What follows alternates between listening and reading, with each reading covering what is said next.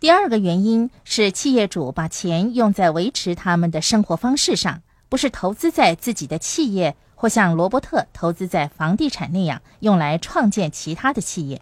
富爸爸经常跟我说，创建企业是为自己做投资。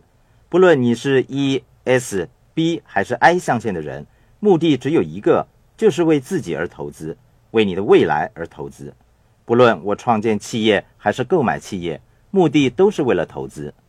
我之所以喜欢在 B 象限工作，是因为适用于 B 象限的税法，让我在管理金钱方面享有较大的弹性和控制权，并且给予我更好的投资机会。我曾经提到，我和太太金做出了成为富人的选择。我们拥有大学学位，我们在一起的日子经历了种种的变化，也绝对有可能成为中产阶级或者是穷人。可是我和金还是坚持选择成为富人。当我和金研究 E、S、B 和 I 四个象限的时候，我跟他说：“我们只有透过 B 象限，才能以最短的时间获得成功。”正如同富爸爸说：“我一点也不聪明，只是个普普通通的人。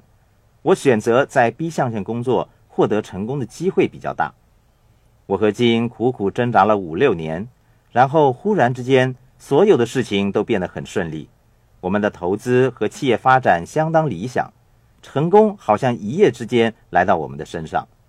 然而事实并非如此，我们定下的计划还没有完成。我们的目的是购买房地产、股票和债券。我们决定先购买资产，然后才是负债。